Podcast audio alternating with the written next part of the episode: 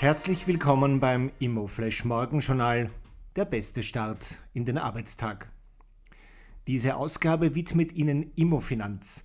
Immofinanz schafft mit den flexiblen Büros MyHive zukunftsfitte Arbeitswelten, versorgt mit den Retailparks Stopshop immer mehr Menschen und schafft leistbaren Wohnraum.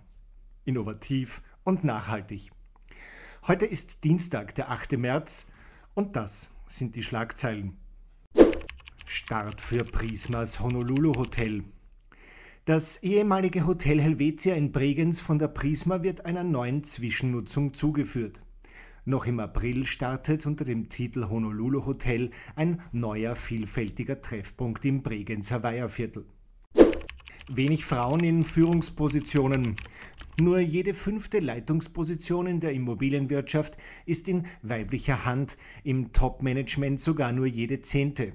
Das zeigt eine neue Studie, die zum heutigen Weltfrauentag vom Verein Frauen in der Immobilienwirtschaft veröffentlicht wurde. Die spannendste Meldung heute früh. Veränderungen im Aufsichtsrat der Immofinanz. Die CPI hat ein Verlangen auf Einberufung einer außerordentlichen Hauptversammlung der Immofinanz für Wahlen im Aufsichtsrat gestellt. Der Vorstand wird das Verlangen prüfen und zeitnah über das weitere Vorgehen zur Abhaltung der Versammlung entscheiden. Der Aufsichtsrat soll sich künftig aus vier Kapitalvertretern zusammensetzen.